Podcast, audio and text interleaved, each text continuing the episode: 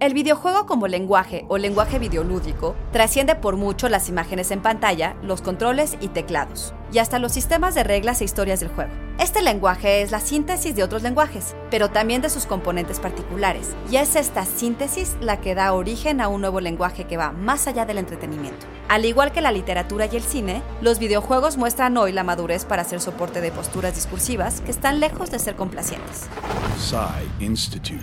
Masterpiece Your Life. En los últimos dos años, la industria de videojuegos ha ofrecido producciones que poseen una complejidad propia de un discurso de autor. Títulos como Detroit Become Human de David Cage, Death Stranding de Hideo Kojima o Red Dead Redemption 2 de Rockstar Studios permiten a estudios y autores explorar escenarios y conflictos que abordan temas éticos, filosóficos y sociales.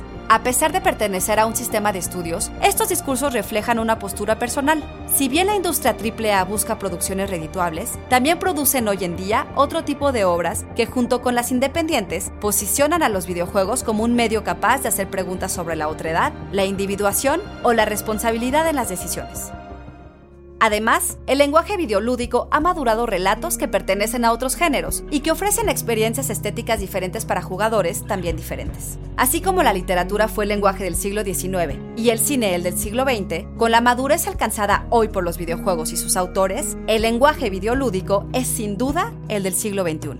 Texto original de Blanca López, guion de Antonio Camarillo. Soy Ana Goyenechea y nos escuchamos en la próxima cápsula SAE.